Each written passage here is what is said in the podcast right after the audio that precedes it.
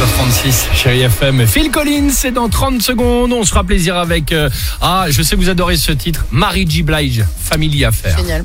C'est à suivre sur Chérie FM. Mais avant cela, Ah tous oui. les jours, vous le savez, euh, Tiffany, tu nous présentes un Français, une Française, quelqu'un, une bonne initiative. Et aujourd'hui, coup de projecteur visiblement sur un petit champion.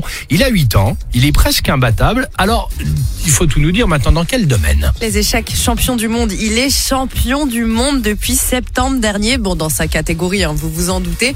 Et c'est donc un petit Français, le petit Marc, le petit. Marc Yari qui vit à Pau. Non, mais écoutez bien, il est arrivé comme ça, tranquille, les mains dans les poches. Il a fait trembler aucun adversaire.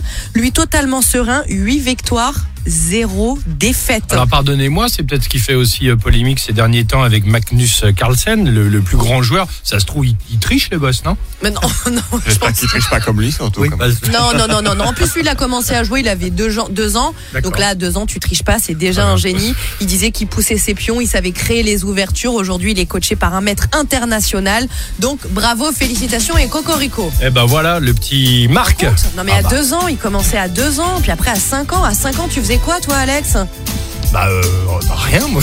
J'étais pas champion, en tout cas, ni d'échecs. Non, je faisais du judo, moi, déjà, à cet âge-là. Ah, t'es, attention, hein. T'étais ceinture même- quoi? Euh, à cet âge- oh, je crois que j'étais ceinture jaune, blanche ou jaune. Voilà, bon, bah, rien, rien de très intéressant. Enfin, moins bien que le petit Marc. Je suis sûr qu'il a grugé le moment. à tout de suite sur Chérie FM.